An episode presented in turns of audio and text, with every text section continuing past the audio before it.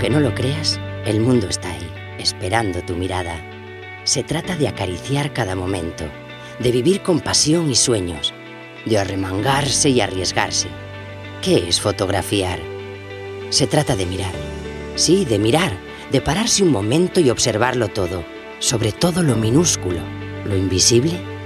Se trata de aprender, a ver, de mostrar a los demás la belleza, la crudeza, el dolor, la ternura, que te asalta cada día, que rebosa, que inunda a manos llenas tu vida.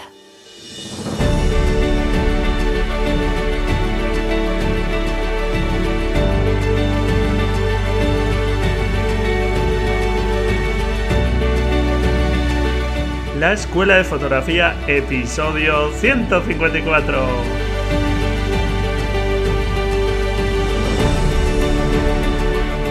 Hola, hola, ¿qué tal? Bienvenido a este nuevo episodio del podcast La Escuela de Fotografía. Un podcast para apasionados de la fotografía, para amantes de este bonito medio de expresión. Bueno, pues aquí estoy de vuelta después del parón de un par de semanas para recuperar un poco fuerzas y energías otra vez, porque con la formación que he recibido estas últimas semanas de grandísimos fotógrafos como Uge Fuertes y Tino Soriano, y bueno, pues también con todo el empuje de mi programa formativo que también eh, saqué eh, recientemente y el comienzo de ese programa formativo, pues la verdad es que estaba un poco agotado eh, también mentalmente. Y oye, es bueno de vez en cuando eh, pues tomarse esos descansos si son necesarios para, bueno, pues no agotarse, que a mí me ha pasado algunas veces y ahora prefiero de antes de llegar a una situación, pues eso, ya de agotamiento total, decir, oye, vamos a parar un poquito y retomamos otra vez aire. Y aquí estoy otra vez de vuelta dando la lata con la intención de que eh, sigas aprendiendo, de que sigas eh, disfrutando cada vez más de este medio de expresión que como te decía al principio es un medio estupendo para sacar, para mostrar visualmente eso que llevamos dentro y que queremos mostrar a través de nuestras imágenes. Es un medio de expresión que tenemos que ir conociendo su lenguaje, el lenguaje visual, para cada vez expresarnos mejor. Y para ello es algo muy importante conocer la obra de otros fotógrafos. Y hoy nos acompaña un fotógrafo con el que vamos a hablar de la fotografía documental, que no es otro que Álvaro Laiz un joven fotógrafo leonés con mucho reconocimiento, con mucha proyección internacional y muestra de ello es el reconocimiento que ha obtenido muy recientemente al ser eh, de momento nominado como finalista en los prestigiosos premios Sony World Photography. Así que, bueno, pues ojalá pase de esa final y reciba alguno de los premios. Y bueno, pues hoy hablamos con Álvaro de la fotografía documental, de la importancia que tiene saber elegir nuestras fotografías para que un conjunto de imágenes puedan narrar una historia, como en este caso de la fotografía documental. Y bueno, seguro que vas a aprender cosas interesantes de este estupendo fotógrafo, de su obra, que puedes echar un vistazo en álvaro live.com, te lo dejo en las notas del programa. Y bueno, recordarte simplemente antes de empezar que puedes participar en el reto fotográfico número 43 buscando círculos, esas formas que podemos encontrar en muchos sitios y que, bueno, pues tienes que intentar plasmar de la mejor forma posible en una fotografía. Te dejo ahí también en las notas del programa el enlace de cómo participar en estos retos fotográficos para animarte a practicar, que como sabes la práctica es algo fundamental. Y ahora sí vamos con la entrevista Álvaro. Álvaro Laiz es un fotógrafo leonés nacido en 1981, licenciado en comunicación audiovisual que se ha especializado en el campo de la antropología y la, y la fotografía documental. Preocupado por lo que acontece en el mundo y sensible al ser humano, desde hace muchos años viene colaborando con distintas fundaciones y ONGs como Cruz Roja o Médicos Sin Fronteras, trabajando fundamentalmente en África, Asia y Sudamérica. Su obra intenta mostrar realidades que no suelen encontrar hueco en los medios de comunicación masivos, usando la fotografía para mostrar realidades de la sociedad civil en zonas tras un conflicto, explorando el entorno la cultura tradicional y los avances tecnológicos a través de sus narraciones. Sus fotografías se han publicado en los principales medios nacionales, en distintos medios internacionales como New York Times, National Geographic, eh, Forbes, eh, la CNN, entre otros muchos. Sus fotografías se han expuesto en numerosos lugares dentro y fuera de nuestro país y ha recibido numerosos premios nacionales e internacionales. El último muy reciente ser finalista de los Sony World Photography Awards de este año. Y es todo un placer tenerle hoy aquí con nosotros. Bienvenido Álvaro. Muchas gracias. Un placer mutuo. Pues nada, encantados de, que hayas podido sacar un ratito en tu agenda, en tus viajes y, puedas estar aquí con nosotros para hablarnos de tu obra y de tu visión de la fotografía. Genial, sed, buenos conmigo. Hombre, eso por supuesto, ¿cómo no? Muy bien, bueno, pues eh, tus estudios son claros, porque bueno, ya empezaste, bueno, pues em, iban enfocados al tema visual, digamos, eh, pero ¿cómo fueron, no sé si desde el principio, desde ya desde niño, eras uno de esas personas que ya tiene la fotografía ahí dentro y ya desde muy pequeño empieza a coger una cámara. ¿Cómo fueron esos inicios en la fotografía? Yo comienzo a hacer fotos relativamente mayor de adulto, porque mi relación con la fotografía era pues de fascinación, pero como espectador. Entonces yo empiezo en el mundo de la fotografía en 2009, que es casi, casi, casi de forma profesional. O sea, fue como un salto bastante abrupto, ¿no? Porque lo que estudié fue comunicación, pero estuve ejerciendo como periodista durante varios años. Y bueno, en un momento dado decidí que dar, el salto al mundo de la imagen y esa es un poco la, la, historia. A partir de ahí, pues desde 2009 hasta ahora he ido recorriendo un poco las diversas disciplinas de la fotografía, desde el fotoperiodismo hasta el documentalismo. Bueno, ahora estoy más eh, especializado en, disciplinas que mezclan un poco documentalismo, artista visual, etcétera.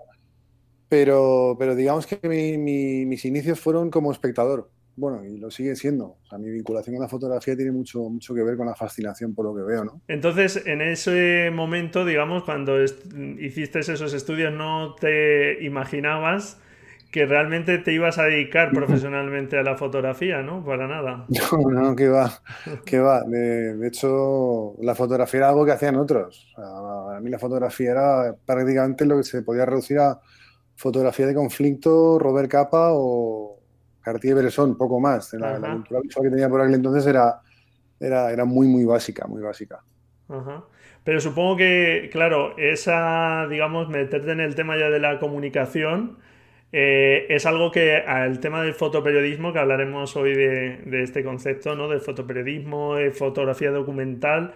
Eh, sobre todo en la fotografía documental, naturalmente, pues ahí te ha dado un bagaje muy bueno, ¿no? A la, hora de comunicar, claro. A mí lo que más me ha, servido para poder dedicarme a esto de forma profesional no ha sido tanto los estudios reglados como, como la experiencia en terreno, el poder compartir edición con otros fotógrafos, compartir pues distintas formas de trabajar y, bueno, es que es, creo que esto es un oficio más que una, una carrera universitaria. Te claro, dar las bases, pero, pero creo que esto, como se aprende, es en realidad en terreno.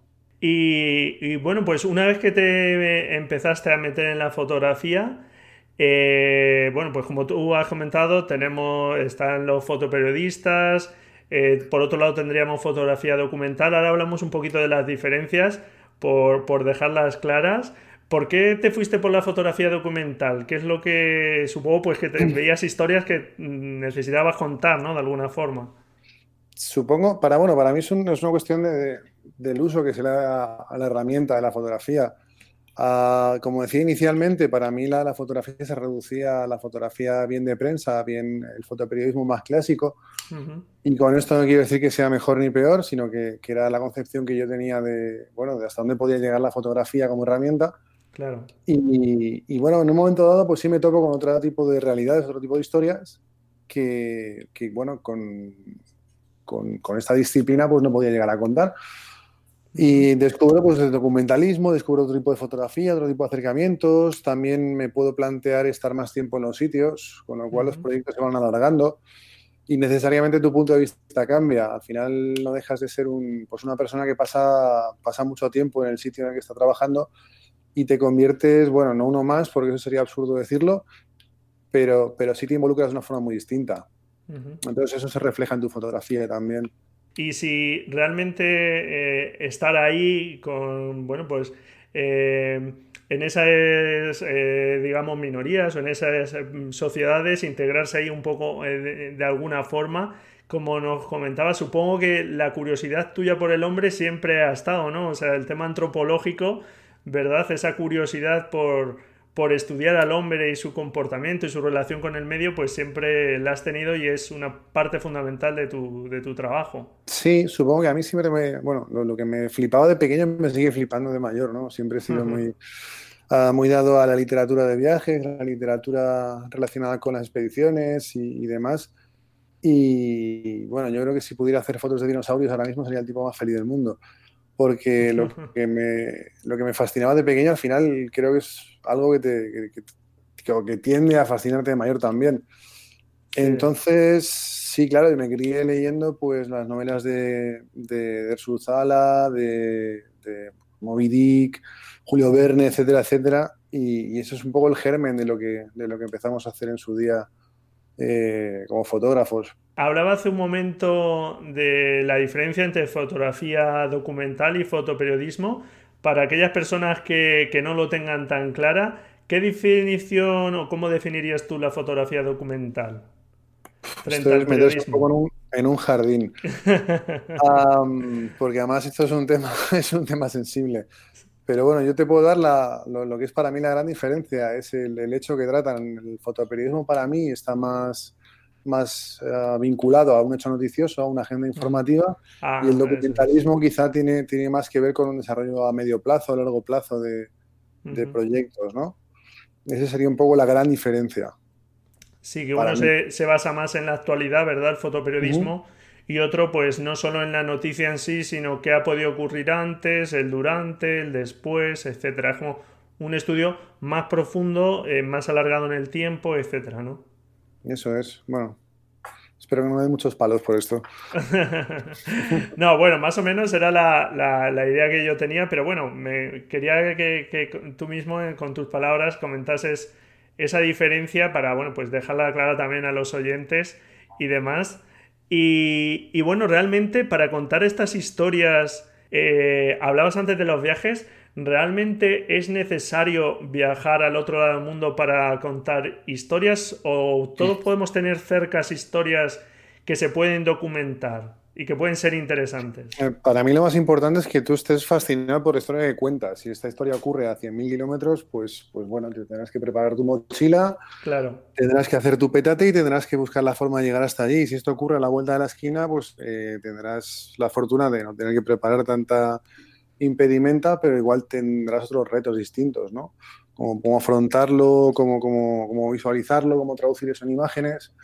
Eh, pero para mí lo fundamental está, está en el, en, la motivación del fotógrafo, en por qué quieres hacer esto, no, tanto en lo lejos que esté la historia. Claro. Porque la historia al final tiene mucho que ver en cómo la quieres contar tú, lo que significa para ti y eso luego sí tiene una repercusión en el, espectador.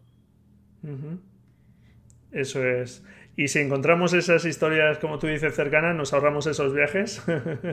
tú no has tenido esa suerte porque te has... Bueno, yo también, esa suerte... he trabajado o, bueno, la suerte también ha podido ser de, viajar, porque tú has viajado mucho para contar historias. Hablaremos también adelante de tu, de tu obra. Y decías algo, Álvaro. Yo que también he trabajado en España. Es una forma de trabajar un poco distinta, porque obviamente el acercamiento que tienes a las historias está muy bueno, muy contaminado por cómo, las percibes tú, está muy cerca, demasiado cerca, igual tienes que tomar un poco de distancia, entonces el proceso es un poco distinto. Pero, pero igual, si, tienes la motivación suficiente, no, no, es, importante el que esté muy lejos o muy cerca, eso son, son coyunturas. ¿Tú llegaste a trabajar, Álvaro, en algún medio como fotoperiodista? O sea, para esa noticia más de actualidad. Sí, sí, sí, estuve trabajando varios años en Madrid como fotoperiodista, haciendo mucha mesa, haciendo, bueno, pues mucha, mucha actualidad en el extinto diario Metro, un diario que, bueno, estuve, tuve la suerte de trabajar ahí durante casi dos años, hasta que cerró.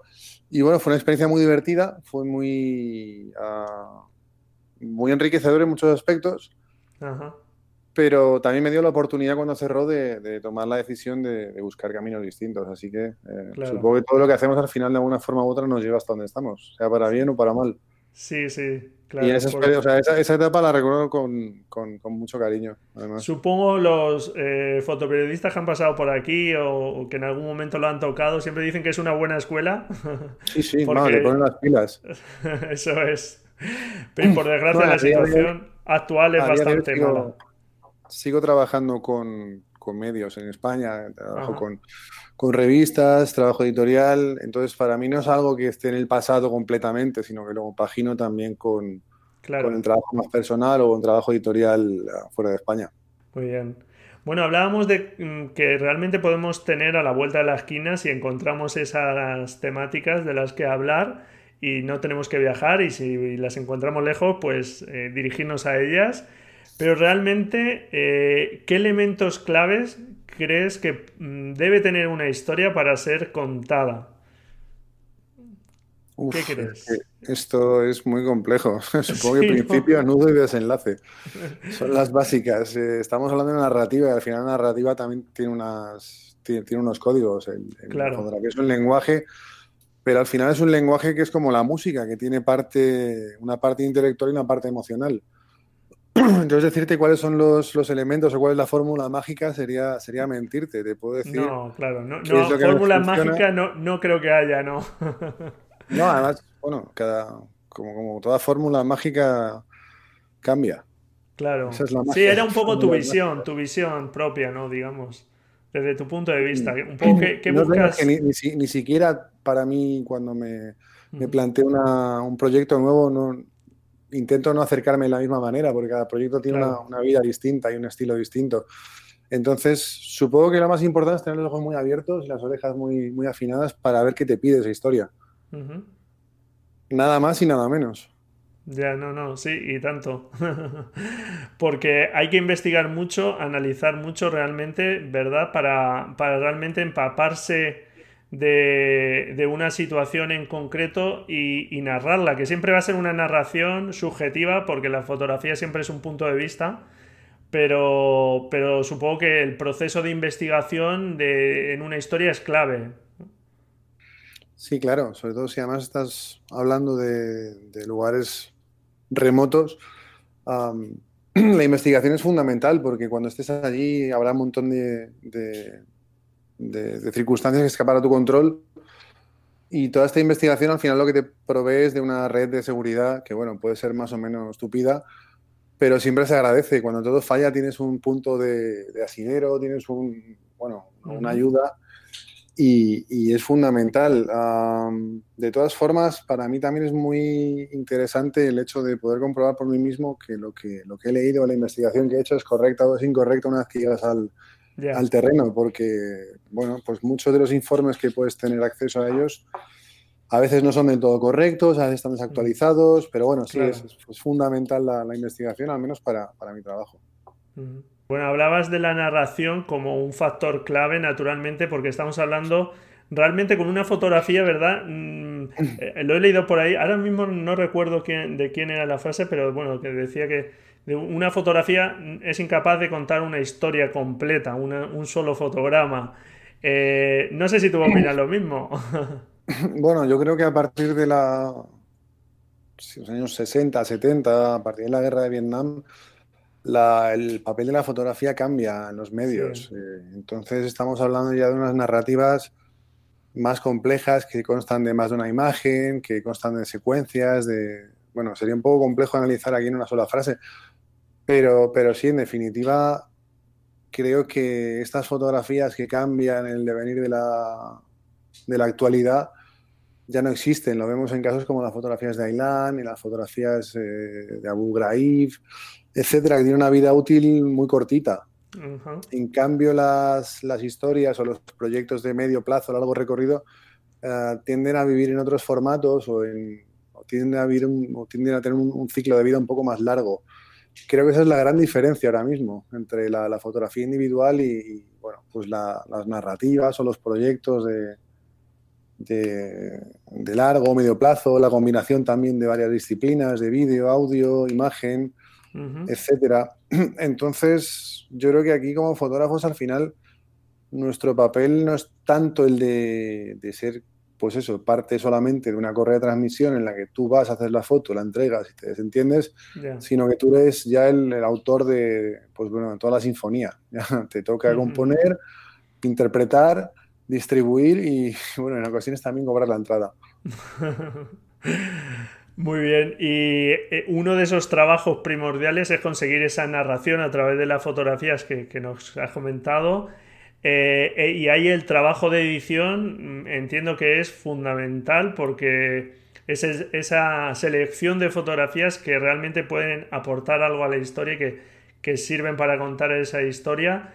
Eh, ¿Crees que es útil apoyarse siempre en otras personas para editar correctamente un trabajo? ¿Es algo que podemos hacer nosotros?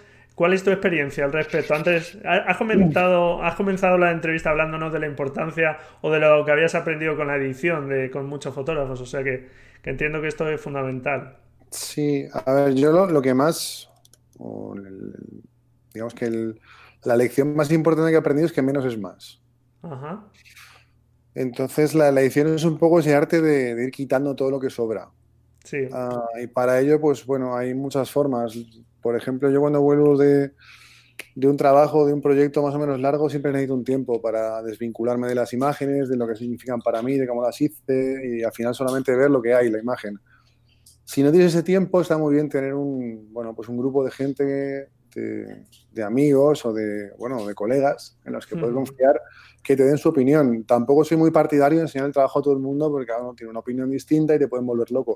Pero sí que tener dos, tres personas que, con las que tengas mucha, mucha confianza en su criterio que te puedan orientar.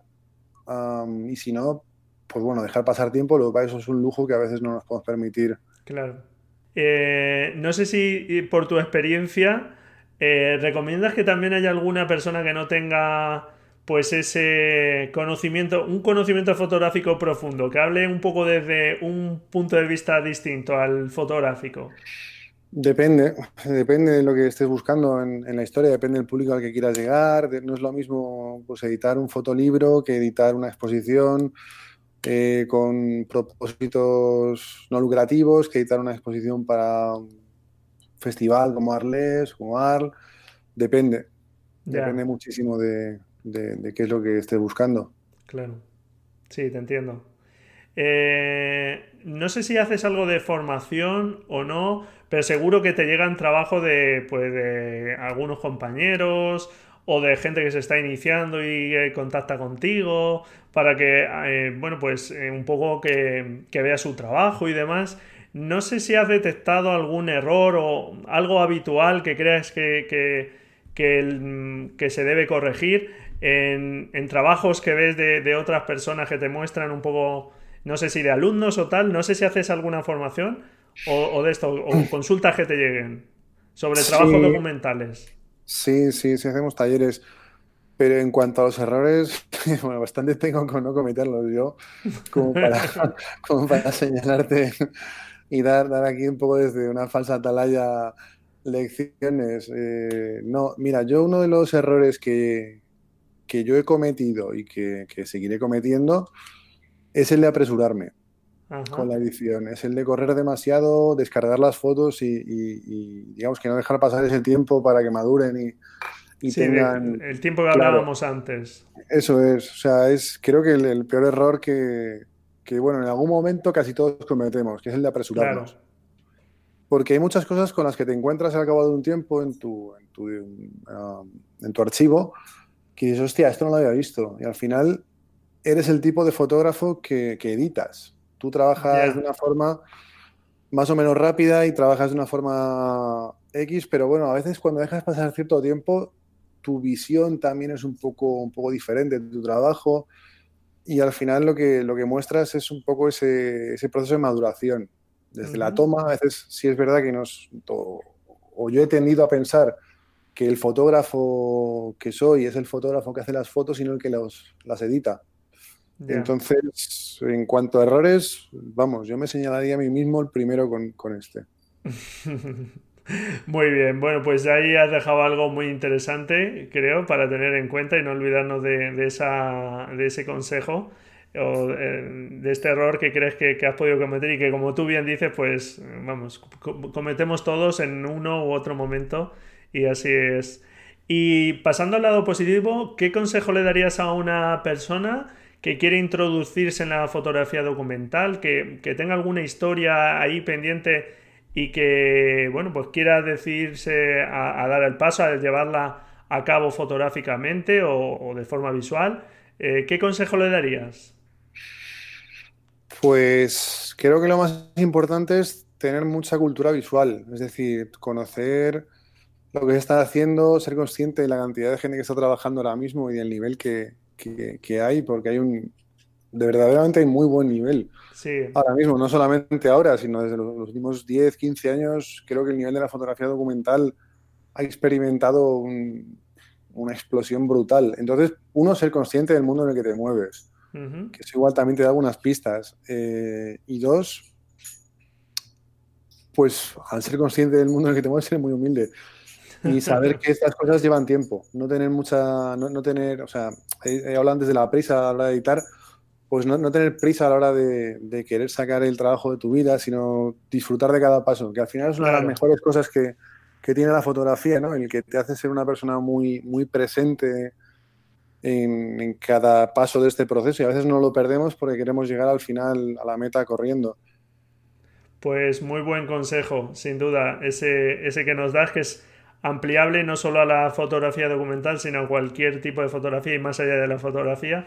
Es cierto, pensar mucho en el final sin disfrutar eh, el, cada pasito que vas dando es fundamental. Yo, lo suelo repetir aquí en el podcast muchas veces y, así es, porque, porque es eso. Y más, sobre todo si uno lo hace eh, no de forma profesional, digamos, no te van a no de forma remunerada, pues tienes esa libertad creativa que, oye, pues bienvenida sea, porque da un mm. poco igual el resultado que alguien te lo compre o no, porque si lo haces por gusto, pues que hagas el trabajo que te guste y ya está. Mm.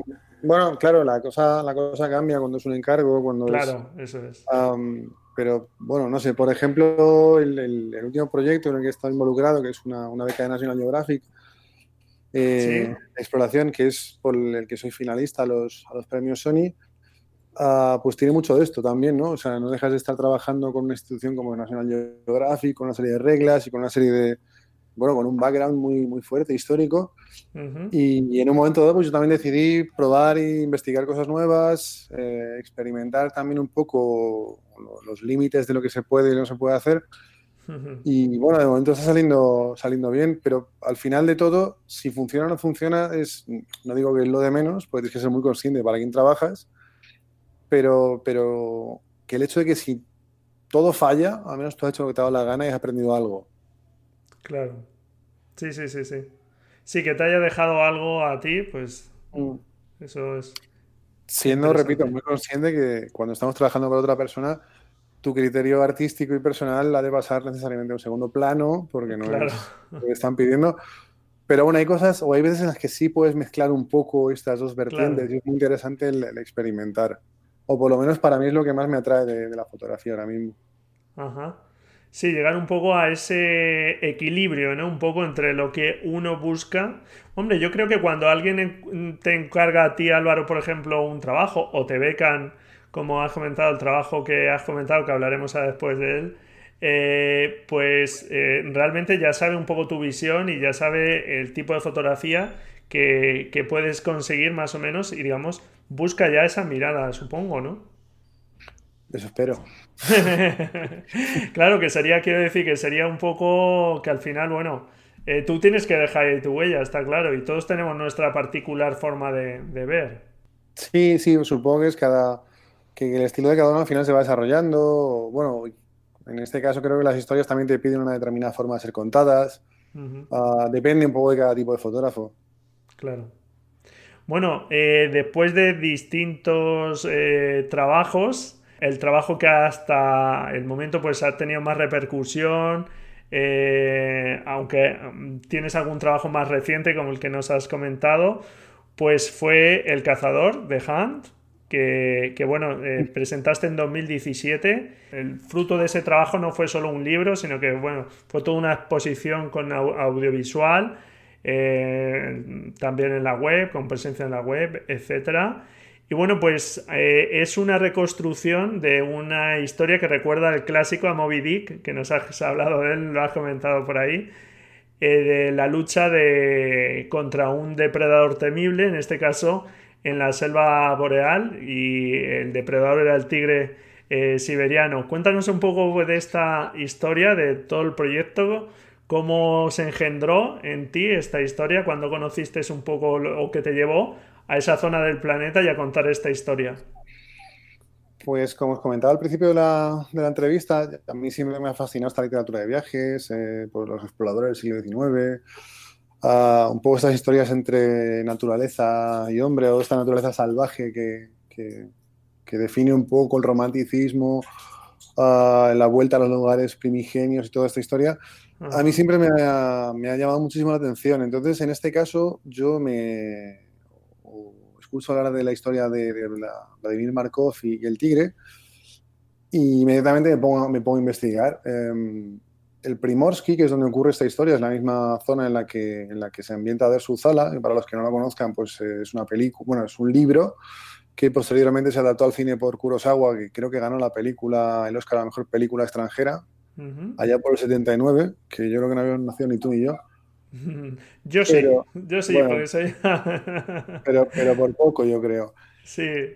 Y bueno, eh, es una zona muy especial, que es el hogar de los Udegei, es una tribu muy vinculada con la naturaleza, de religión animista o de práctica animista, mejor dicho que el animismo básicamente es una creencia por la que todos los objetos animados o inanimados tienen un espíritu. Entonces te puedes comunicar con ellos y puedes interactuar con ellos.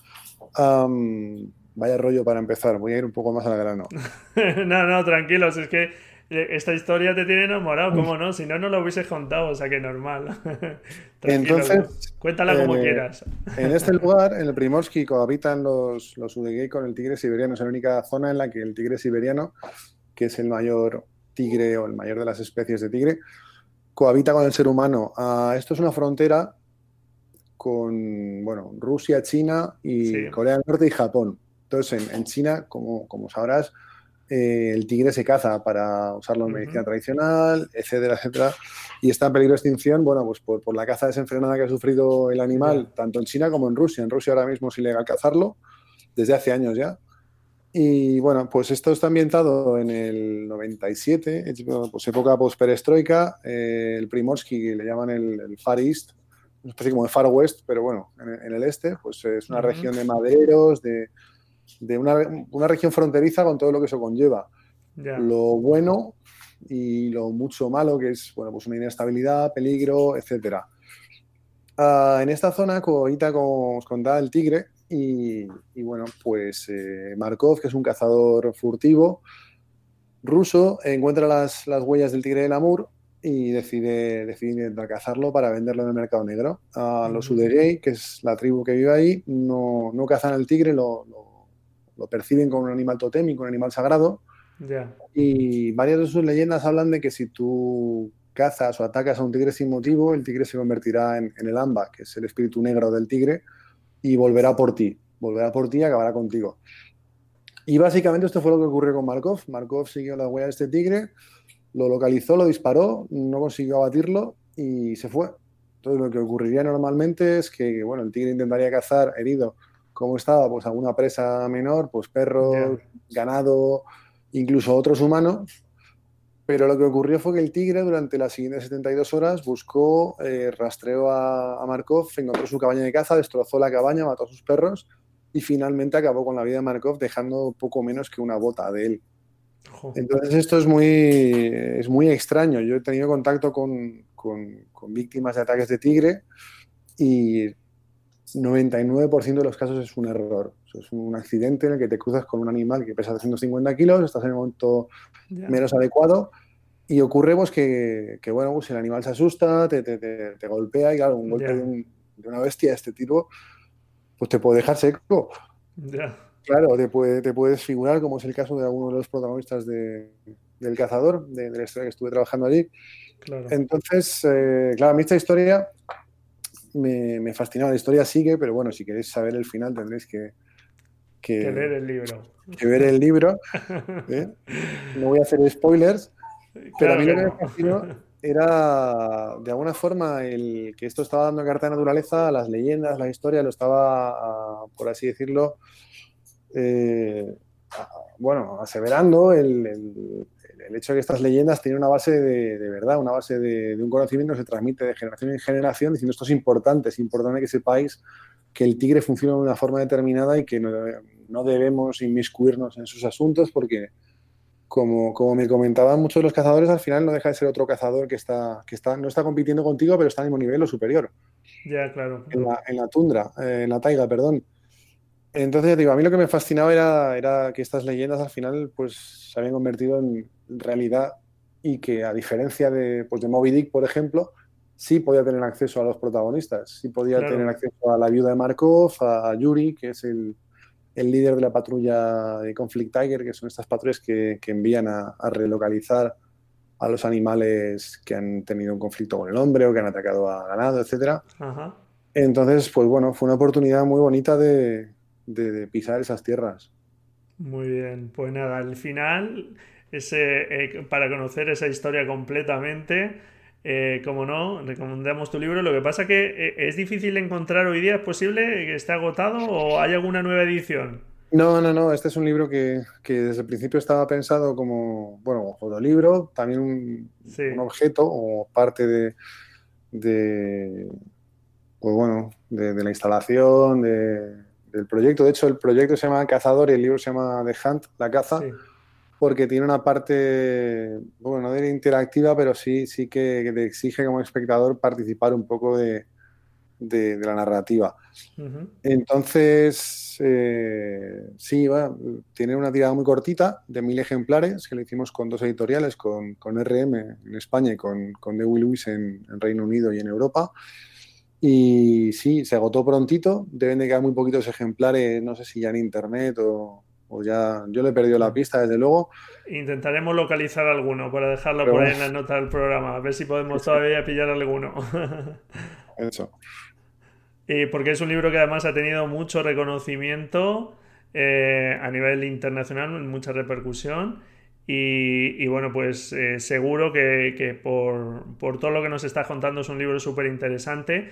Y además algo que hiciste en ese momento que, acompañaba la exposición era que la exposición realmente pues recogiste objetos, también grabaste vídeos, sonidos, ¿verdad? Del, lugar para completar, digamos, pues la, eh, experiencia, ¿no? De, de, ver la exposición realmente más, más allá del libro, que como dices, pues también lleva, mm, intenta que sumergirnos en la historia, ¿no?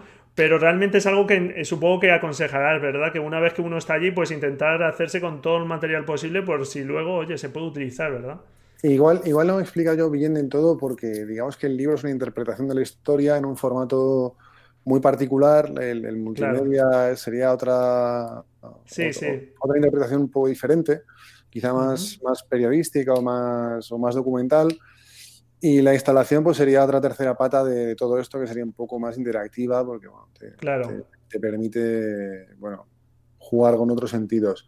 Claro. No todos los proyectos, es verdad, te permiten tanto, tanto juego, pero yo más que el hecho de acumular información y acumular fotos, imágenes, audio, vídeo, etcétera, yo soy anti, anti diógenes visual. O sea, yo tiro relativamente poco no, no grabo ni tiro mucho, pero sí intento como tener muy claro para qué lo estoy usando, para qué lo voy a usar después. Intento tener la idea clara de para qué estoy haciendo esta foto y cuándo la voy a, exponer, si la voy a exponer, si la voy a imprimir, si la voy a positivar, si, si voy a hacer un multimedia con esto. O sea, intento tener claro cuál es el formato final de la, de la imagen y cuál va a ser el, el, ecosistema en el que va a vivir. Que eso al final te ayuda mucho porque te va pidiendo otro tipo de materiales. Sí, que si haces eso lo hagas, digamos, que el material que recojas ya tenga una intención, no recogerlo por recogerlo, como diciendo, bueno, algo, haré con él, ¿no? Claro, no, tendría, no tendría sentido. Sería que eso, que tú eh, percibas que, ese material puede aportar algo en algún momento y, pueda ser interesante, pero naturalmente con alguna intención, como deberían ser siempre nuestras fotografías, que me alegro que digas esto de que no disparas mucho, que yo es algo que también aconsejo lo de pensar más, hacer menos fotografías y pensar más las que hagamos, porque al final no se trata de que te lleves mucho, mucho material eh, de cualquier... Eh, ahora estamos hablando de fotografía donde te puedes ir a miles de kilómetros o demás, pero de cualquier tema que hagas, sino sentir lo que hay y captarlo menos pensando más que tus fotografías transmitan, que al final creo que es lo que importa. Sí, sí. Muy bien. Bueno, ya eh, actualmente, bueno, el último trabajo que, has terminado, que es el que nos comentabas que estás eh, pues ahora nominado finalista de los eh, premios Sony World Photography. Eh, y bueno, pues háblanos un poco de este último trabajo que es de una beca de National Geographic y que bueno, sigue un poco la senda de los pobladores, de los primeros pobladores de América, ¿verdad? Por el estrecho de Bering, hace 20.000 años. Sí, señor. Bueno, la beca la recibí en 2017 a finales y bueno, pues me ha llevado hasta el estrecho de Bering, que es el lugar de, origen de los Chukchi. Los Chukchi son un, pueblo paleo-siberiano que lleva habitando el estrecho de Bering desde hace, bueno, miles de años. Entonces, ellos comparten un ancestro común con todos los nativoamericanos. ¿Qué quiere decir esto? Que comparten por línea materna, un, bueno, en este caso, una, una mujer sería la tatara, tatara, tatara, tatara, tatara, tatara, tatara, etcétera, etcétera, etcétera, abuela de todos los nativoamericanos y esto está vinculado con los Chukchi, de alguna forma.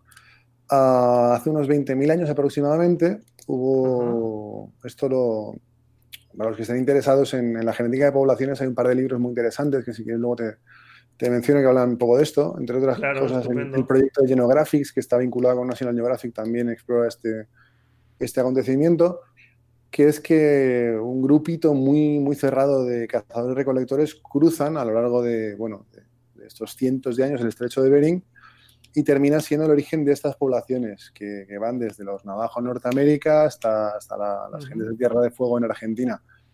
Entonces, esto es, bueno, para mí muy interesante porque una vez que estaba allí, eh, entre los, los Chukchi, pues un pueblo cazador fundamentalmente y bueno, digamos que se, reparten en dos, en dos vertientes, los cazadores de mamíferos marinos, morsas, ballenas, focas, bueno, básicamente todo lo que se puede, todo lo que se puede cazar, y luego criadores de, renos. Entonces, eh, bueno, esta combinación, un poco de entorno hostil, entorno extremo, 45 bajo cero, eh, etcétera. Y esta historia de, del génesis de lo que serían los pobladores americanos, para mí fue un, pues un hallazgo, porque por una parte combina un poco esta, esta disciplinas del documentalismo más clásico con, con, la ciencia, con la ciencia más puntera, que sería la genética de poblaciones, que nos permite contar historias que, que ocurrieron hace 20.000 años. Entonces, esto es como viajar en el tiempo. Ya. Y bueno, estos son los principales retos, ¿no? El, averiguar cuál es la fórmula para, transmitir ese, la parte de la investigación genética en imágenes, que ha sido muy, bueno, muy laborioso, muy, muy interesante también. sí, suena muy bien, suena interesante, sí. ¿Está concluido? ¿Has, concluido ya todo el trabajo?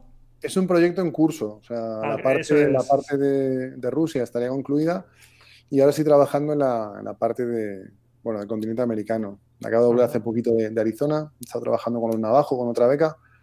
Y, bueno, es eh, mi intención terminar en, Argentina después de, unos cuantos viajes más.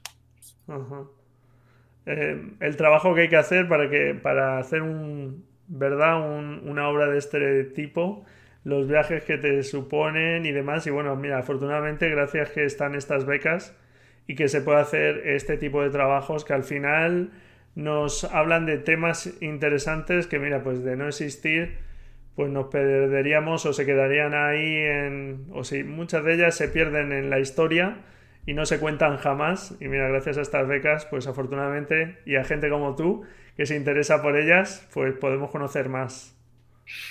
Bueno, pues esperemos que, sí, que, sigamos, porque a mí la historia me, apasiona y, yo creo que, bueno, es una historia muy potente, ¿no? Para hablarnos de nuestros orígenes, pero también para hacernos pensar un poco en la figura del migrante y en, cómo las diferentes migraciones humanas han, han dado forma al paisaje que conocemos hoy en día, eh, especialmente cuando hablamos de, pues, países como España o Estados Unidos, México, etcétera. El tema de la migración siempre es algo bastante delicado en lo que tocar, porque parece que es un fenómeno relativamente reciente y todo lo contrario, o sea, es tan humano como, como el habla, migrar. Claro. Sí, todos lo somos, al, al, fin y al cabo, si retrocedemos un poco en la historia. Muy bien. Bueno, pues a ver si hay suerte y ese, esa mención como finalista en los premios al final se concreta en, bueno, pues recibir uno de esos premios. Esperemos, esperemos. La cosa está complicada porque hay muchísimo, muchísimo nivel, pero bueno, yo me he cruzado los dedos muy fuerte. bueno, pues desde aquí todo nuestro empuje también y, y, ánimo y esa fuerza, a ver si todos empujamos un poquito y, cae el premio para acá. Vale, venga, la de tres. Muchísimas gracias. Eh, te iba a comentar, eh, a ver, em, aquí no hablamos mucho de material y, es algo que, aquí en el podcast no tratamos mucho porque, bueno, nos centramos pues eso, en intentar eh, ver esas pautas para ser capaces de transmitir mejor con nuestras imágenes, ir descifrando ese lenguaje visual que tenemos que ir aprendiendo los fotógrafos, etcétera. Pero bueno, por curiosidad un poco, a ti a nivel de, trabajar, ¿qué lentes sueles eh, llevar más a tus trabajos? ¿Qué tipo de lentes sueles trabajar más? Yo soy de ir más o menos ligero, vamos, esa era la intención inicial. Lo que al final ah, la cosa se complica cuando trabajas con vídeo. Claro, claro, se lleva ya varios soportes. claro, mira, mi equipo ahora mismo, bueno, yo desde hace muchos años trabajo solamente con fijas. Ajá. Entonces, pues el 28 es uno de mis objetivos favoritos. No lo uso mucho, pero, pero bueno, siempre es un objetivo un poco navaja suiza. Al 50, el 85 para vídeo y luego, bueno, el 35 que es una especie como de objetivo también bisagra que te viene muy bien si no puedes llevar más que uno. Aunque no es de mis favoritos, pero bueno, es muy versátil. Y bueno, luego para vídeo el 85 fundamental. 85, 50 creo que son muy útiles y, poco más. Ahora estoy trabajando también con un dron o con, con dron, pero bueno, esos son, son digamos que más o menos sencillos, pues no, no, es demasiado peso, es bueno, más un poco el bulto que otra cosa. Pero yo recomendaría a todo el mundo, bueno, a todo el mundo, a todo el mundo que, que, le interese y que le encaje, que es viajar lo más ligero posible y si puedes viajar con fijas, mucho mejor, porque te disciplina la, la, mirada y la, y la, edición de alguna forma que la, la compacta también. Claro, además, bueno, pues el cambio de distancias focales en un mismo trabajo también implica, tiene su impacto visual y creo que eh, trabajar con una óptica determinada, una distancia focal determinada, pues te da, da más coherencia, digamos, al conjunto de las imágenes. Eso es algo que las puede unir de alguna forma también. Entonces, ¿tu preferida entiendo que es el 50? ¿Es la que más utilizas? la uso bastante. He estado un poco por épocas. Ha habido épocas de, mi vida que el 28 no lo quitaba de la cámara y ahora, pues no sé por qué. Igual es que me estoy haciendo mayor. Es el 50 el que, no sale. No lo sé, o sea, no, es algo que tenga como, algo fijo o prefijado. Creo que también la historia te, exige un poco de una distancia determinada.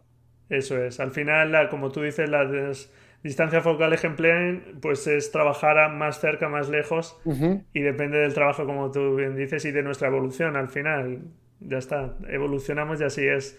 Bueno, déjanos alguno de tus referentes, que supongo que tendrás muchísimos. Nos hablabas antes de cultura visual, algo que sin duda es fundamental y que tenemos que intentar ir, aunque sea poco a poco, no agobiarnos, porque hay cientos, miles de fotógrafos buenísimos, pero clásicos y actuales, pero algunos de tus referentes, si quieres indicarnos. Pues, a ver, referentes, mira, a mí cuando comenzaba, uh, un fotógrafo me llamó muchísimo la atención y bueno, a día de hoy todavía, todavía lo hace, creo que es un referente, es Pembonet.